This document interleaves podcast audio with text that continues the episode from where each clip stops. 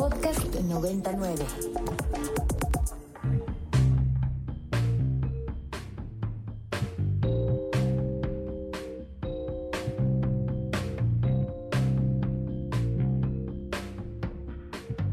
Desde el estudio B de Ibero 90.9, esto es Control de Cambios, una producción de Ibero 90.9 y la revista Nexos. Mi nombre es Valeria Villalobos Guizar. Han pasado nueve años de la desaparición de los 43 normalistas de Ayotzinapa y el caso sigue sin una resolución convincente de lo que sucedió la noche del 26 de septiembre y la madrugada del 27 de 2014 en Iguala Guerrero. Durante el sexenio de Enrique Peña Nieto, el Procurador General de la República, Jesús Murillo Caram, hizo todo lo posible por deslindar al Estado de cualquier responsabilidad, tratando de apagar las voces de protesta que se unían en coro bajo la misma consigna. Fue el Estado. En el 2022 se publicó el informe de la presidencia de la Comisión para la Verdad y el Acceso a la Justicia del caso Ayotzinapa, que confirmó la participación de agentes e instituciones del Estado en la desaparición de los estudiantes. A finales de julio de este año, el Grupo Interdisciplinario de Expertos Independientes publicó su último informe en el que reafirma el papel del ejército en este crimen. El gobierno de Andrés Manuel López Obrador prometió transformar el país, el acceso a la verdad y la justicia. Y el caso Ayotzinapa parecía ser su oportunidad para comprobarlo. Pero todo indica que, como gobiernos anteriores, sigue habiendo autoridades intocables. Hugo García Marín, editor de la revista Presentes y profesor de la Facultad de Ciencias Políticas y Sociales. Bienvenido. Hola, ¿qué tal? Muchas gracias por la invitación. Hugo, a nueve años de lo acontecido, ¿qué crees que significa Ayotzinapa para la historia de México? Ayotzinapa marcó claramente que en realidad las cosas no habían cambiado como pensamos del llamado régimen autoritario y lo que algunos han llamado el régimen de la transición o para hacer eh, más simples, lo que fueron los gobiernos ya en la era democrática de nuestro país.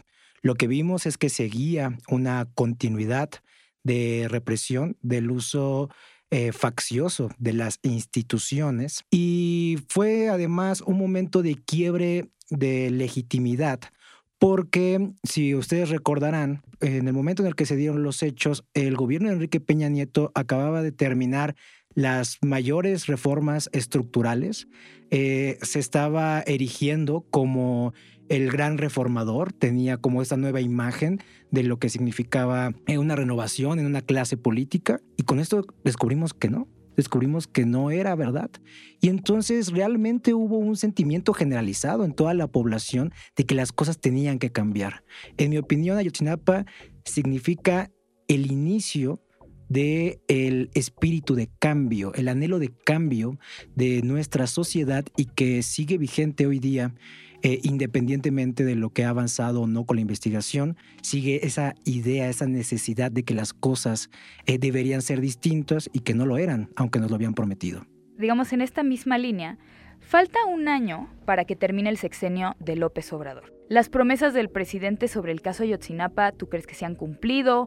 ¿Qué se ha conseguido y qué se ha mantenido solamente con una, como una promesa, con este espíritu de cambio, pero que nada más no llega? ¿Me podrías dar tu balance? Yo creo que no se han cumplido y creo que es de las cosas más lamentables que ha tenido este gobierno, que justo se ha puesto la característica de ser el gobierno del cambio, la transformación.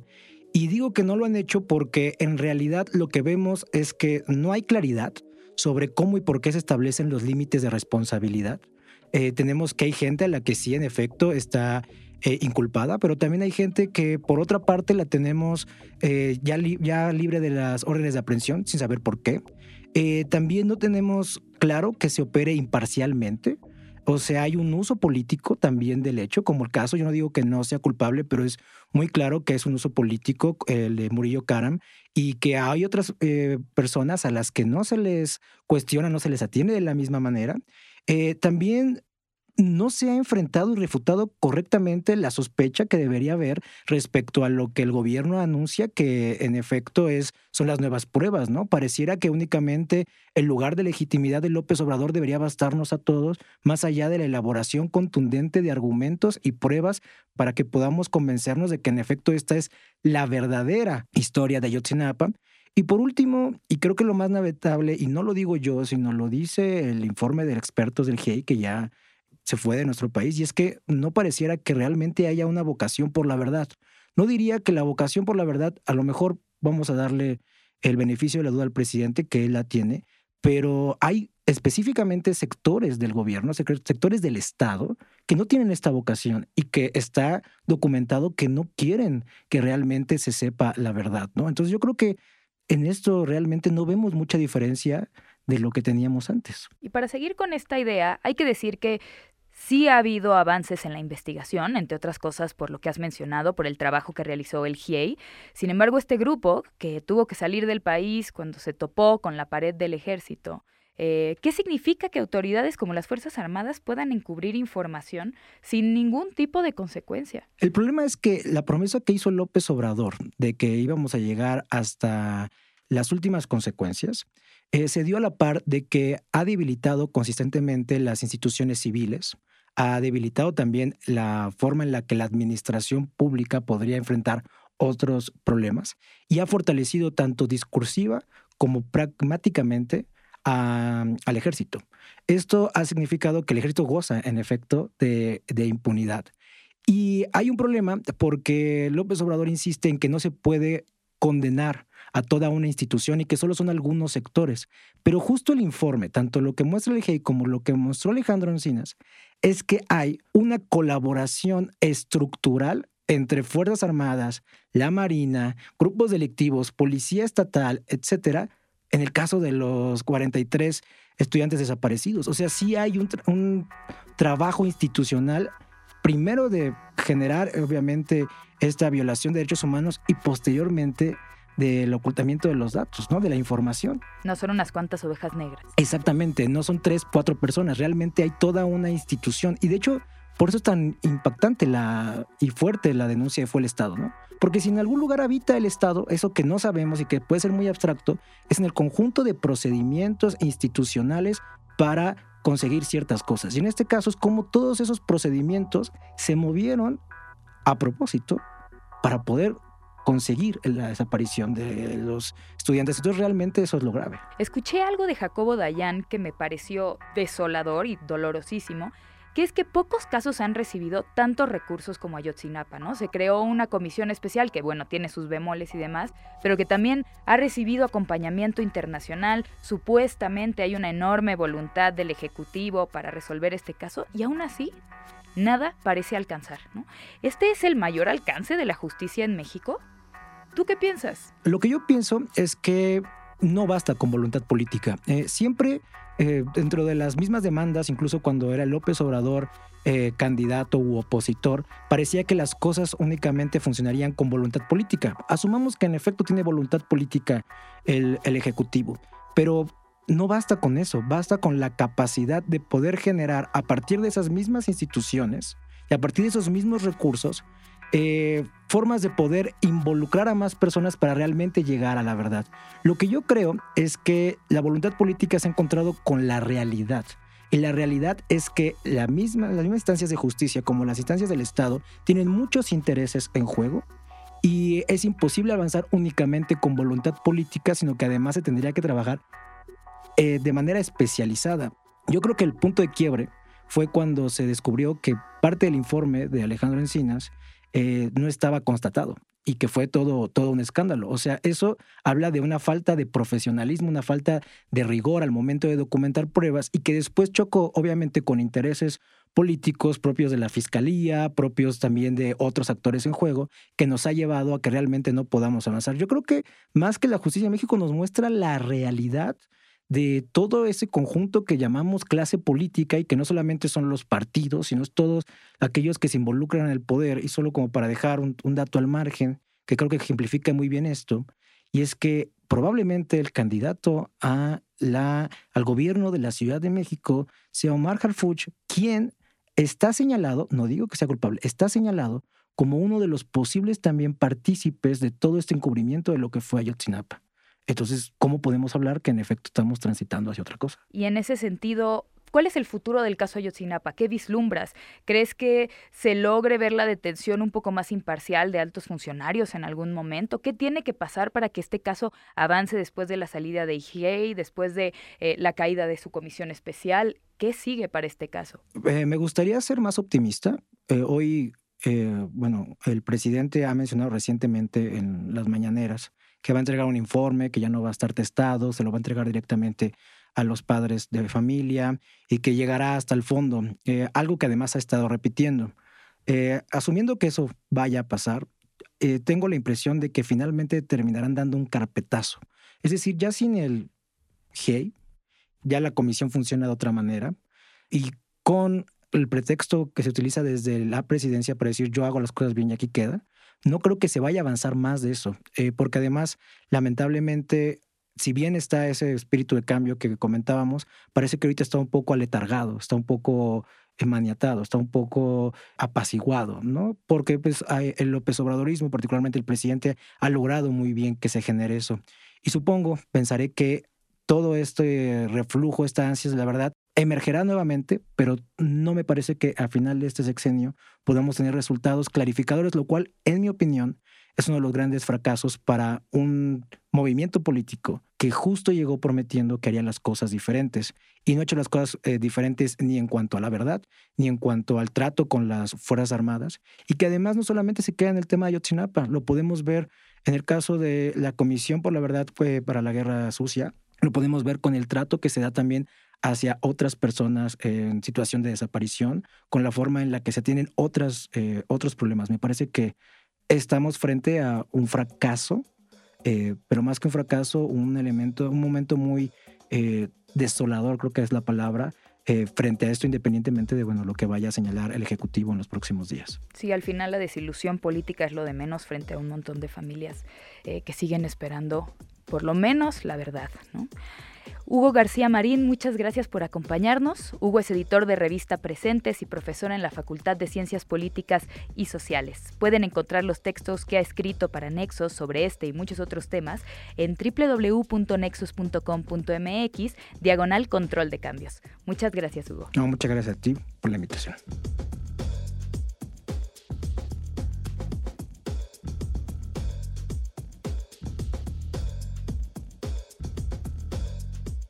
El desfile cívico-militar por la independencia de México, que se celebró el pasado 16 de septiembre en el Zócalo de la capital, causó revuelo en el país y en el extranjero, no tanto por las acrobacias de las 85 aeronaves de la Fuerza Aérea Mexicana, la Armada de México y la Guardia Nacional, que dibujaron maniobras en el cielo. Tampoco fue la precisión de los soldados al marchar, ni la ternura de los cachorros que serán entrenados por el ejército. Lo que llamó más la atención fue la participación de 15 soldados del ejército ruso, justificada por el presidente López Obrador, quien dijo que se invitó a todos los gobiernos con los que México tiene relaciones. Y como suele hacer, atribuyó el escándalo ocasionado por las críticas de dicha invitación a los medios opositores que están enojados con su gobierno. Emiliano Polo Anaya, especialista en geopolítica y política internacional y colaborador de Nexos. Bienvenido. Muchísimas gracias, Valeria. Muchas gracias por la invitación y felicidades por este proyecto. Muchas gracias. ¿Cómo se traduce la invitación de algunos miembros del ejército ruso al desfile en términos de política internacional? Sí, Valeria, yo creo que un, un primer punto importante para poder analizar lo que pasó y este evento es, en mi opinión, que el hecho no se entiende solo o por sí mismo y no es un hecho aislado o una excepción. Y para poderlo analizar correctamente, creo que tenemos que monarlo en una, en una cadena de agravios que ya se han dado desde el inicio del sexenio y que hay antecedentes muy claros de Morena y del presidente López Obrador que ya habían utilizado estas, estas fiestas patrias, el grito de independencia, para eh, un poco de defender o apoyar a, estos regímenes y a estos personajes, a este tipo de gobiernos. Recordemos que en, el, en la celebración del grito del 2021, el invitado de honor fue el dictador cubano Díaz Canel y fue el orador y que, y que presidió parte de la, de la ceremonia. Entonces, esto ya había ocurrido eh, antes y ya se había usado este tipo de celebraciones. Eh, y también hay que entender este evento con una postura bastante ambigua eh, por parte del gobierno mexicano desde, que empezó el conflicto en Ucrania. Es decir, eh, México eh, no formó parte de los alrededor de 40 países que propusieron iniciar una investigación contra, contra Rusia por los crímenes de guerra ante la Corte Penal Internacional. Recordemos también que en, el 2022, creo que fue, el grupo parlamentario de Morena hizo un grupo de amistad Rusia-México que desde luego eh, agravió muchísimo a, la embajada ucraniana y fue felicitado, fue aplaudido por la embajada rusa. Y, varias veces se ha repetido en varias ocasiones eh, por parte del presidente que está en contra de las sanciones económicas, que está en contra del envío de armas. Y, este, y, se ha hecho ya en repetidas ocasiones esta falsa equivalencia entre agresor y víctima, entre Rusia y Ucrania, que, pues no, no, desde luego, en, estas circunstancias del conflicto, una posición neutral o ambigua, pues siempre, siempre beneficia más bien al agresor. No ha habido tampoco ningún esfuerzo de apoyo a, serio a refugiados ucranianos. Y, México se abstuvo, de hecho, junto con Brasil y El Salvador, para eh, expulsar a Rusia del Consejo de Derechos Humanos de Naciones Unidas. Entonces, Creo que es importante, desde luego que es un hecho reprobable y, muy vergonzoso lo que pasó en el desfile, pero creo que es parte de una cadena de insultos y de ofensas que vienen de, de, tiempo atrás. Entre las personas que se posicionaron rápidamente ante esto, pues fue la embajadora de Ucrania en México, Oksana Dramaretska, que dijo que se había mancillado el desfile, ¿no? Con la presencia rusa que tenía sus manos llenas de sangre, de crímenes de guerra, ¿no? y bueno, es una también su siguiente participación, me parece que fue por ex, antes Twitter, había sido justo cómo conciliar estas posturas, por un lado, tardíamente, pero al menos lo hizo, habían em, pues castigado la invasión de Rusia en Ucrania, pero por otro lado se muestran casi neutrales, ¿no? Esta ambigüedad. ¿Tú crees que hay algún tipo de consecuencia diplomática para México con estas posturas de aparente neutralidad? Sí, creo que eso es muy importante, Valeria, y, por lo menos fue mi percepción después del evento. Y, estas reacciones ni siquiera vinieron por parte de Morena, sino de los críticos del gobierno, de, los, parte de la oposición, y fue lo que yo pude ver en, medios, que pues, desde luego se condenó y se dijo que era un, evento muy desafortunado, etcétera, pero que realmente no iba a tener consecuencias de medio y largo plazo para, para, la, para México y para la política exterior mexicana.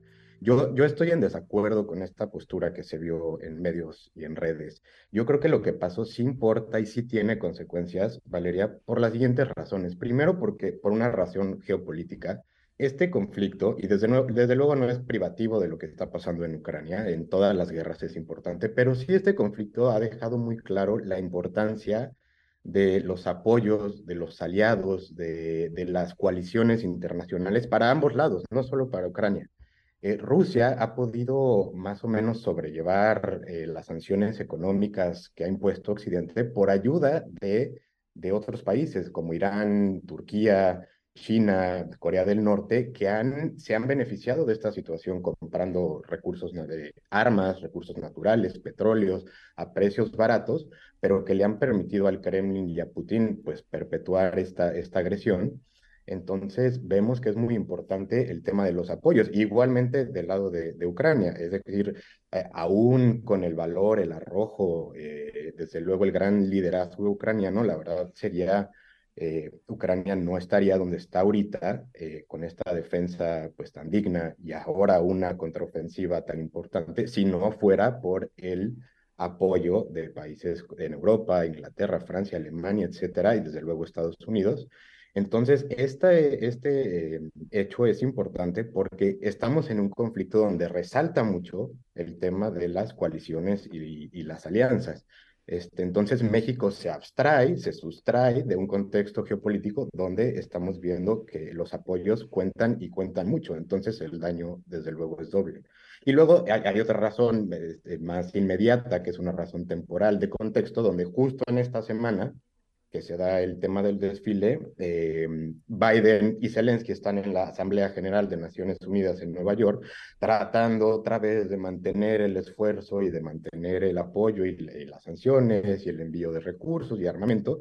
Entonces, esto es una ofensa que se da tanto por un contexto, como dije, geopolítico, por una razón de contexto, cuando Estados Unidos está haciendo, tratando de redoblar esfuerzos, y para los republicanos ahorita es un tema muy, digo, perdón, para, la contienda electoral presidencial que está empezando en Estados Unidos, el tema para Biden y para los demócratas de mantener este apoyo se va a volver muy importante. Entonces, estas ambigüedades cuestan mucho.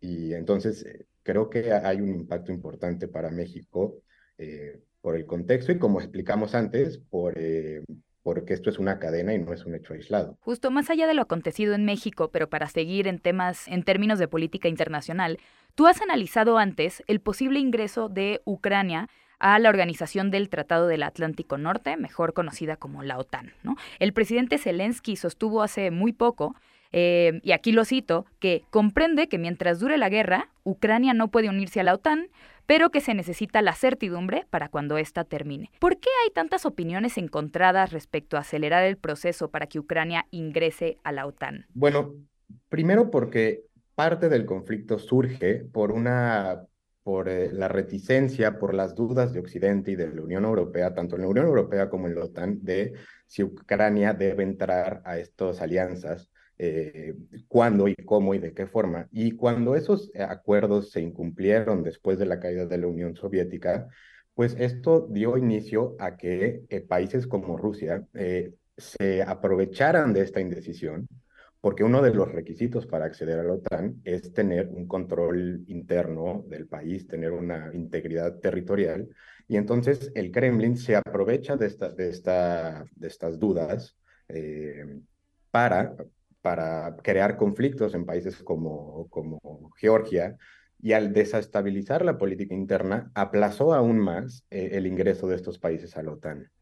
Em, y desde luego ahora la, la postura, y eh, desde luego es lo normal que se, que se apoye, que, que la garantía más importante para Ucrania sea ingresar a la OTAN, pero debemos de recordar que la OTAN es una alianza que funciona precisamente para, para eh, defender la, la, integridad territorial y fronteras establecidas.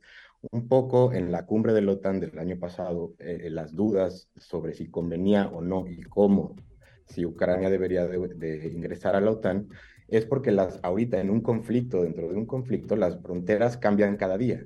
Entonces, si tú entras a una alianza de que que debe defender la integridad territorial sin fronteras claras, no queda claro cuándo y cómo eh, aplican las garantías de defensa, porque son fronteras que están cambiando, eh, bueno, no, el territorio es de Ucrania, pero en una guerra, pues el territorio y el control del territorio cambia todos los días. Claro, y también, a ver, existen, no sé si llamarlos rumores, pero por ahí se comenta que tanto Alemania como Estados Unidos son de la idea de no permitir el ingreso de Ucrania a la OTAN mientras con continúe la guerra, no solamente por todas estas razones que tú acabas de explicar en torno al territorio y por mantener la claridad del artículo 5, sino por sus propios intereses económicos de alargar la guerra. ¿no? ¿Qué tan sustentadas están estas sospechas? Yo creo que no. Eh, un poco la, posición de, de, Estados Unidos y también de Alemania es que existen otras posibilidades de defensa y de apoyo a Ucrania sin estar formalmente en una eh, alianza militar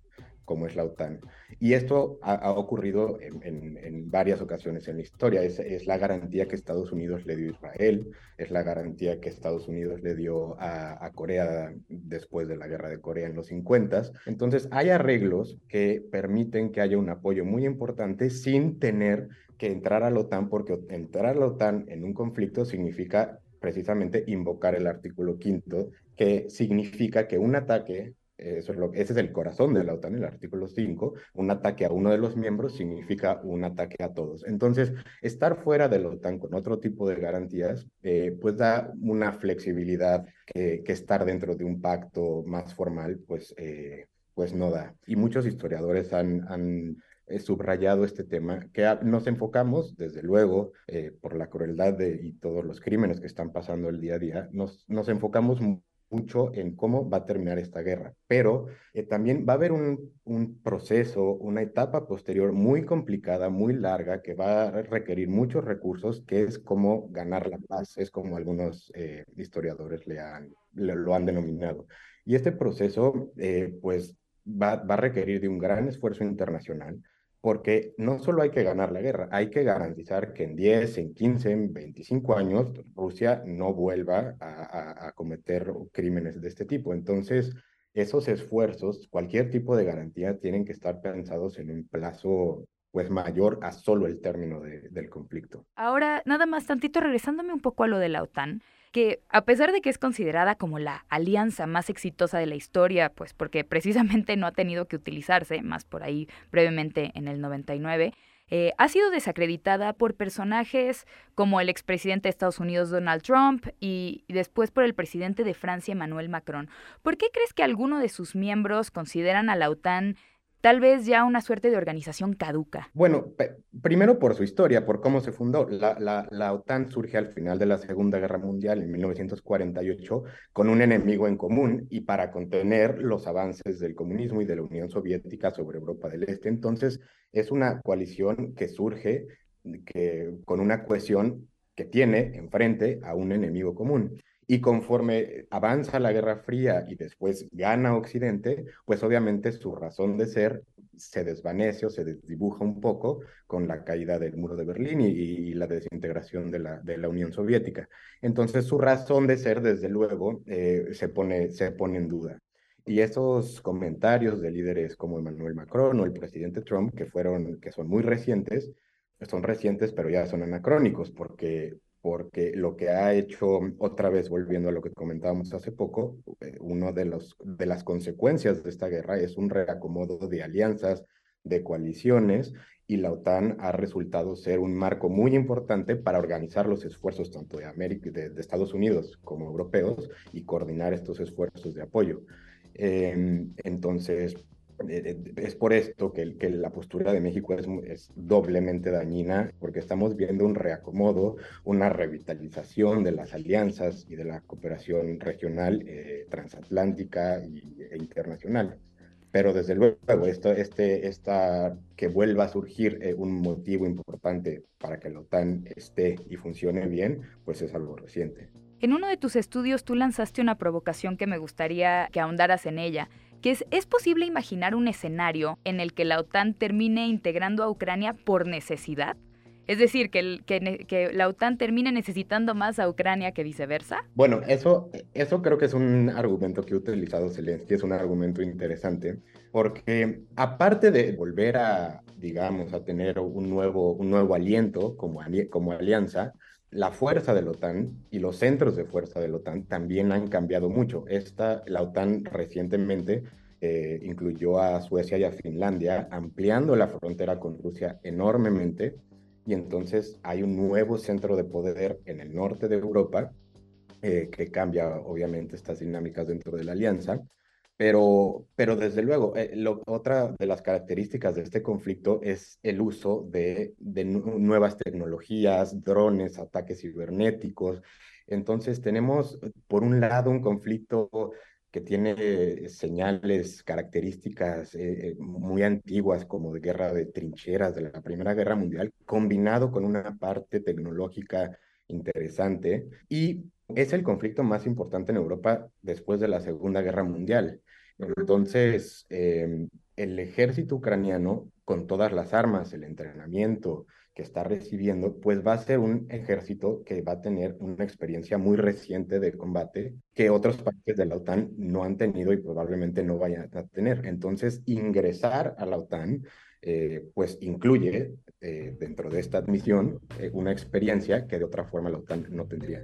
Y creo que es una carta que va a explotar desde luego Zelensky diciendo, bueno, este ya es un ejército probado en combate, ¿no? Con experiencia y probado. Y bueno, ojalá, creo que tiene razón y ojalá, ojalá sea así. Muchas gracias, Emiliano Polo Anaya, especialista en geopolítica y política internacional y colaborador de la revista Nexos. Pueden encontrar sus textos en www.nexos.com.mx, diagonal control de cambios. Muchas gracias, Emiliano. Muchas gracias por escuchar Control de Cambios, una producción de Ibero 90.9 y la revista Nexos. Mi nombre es Valeria Villalobos Guizar.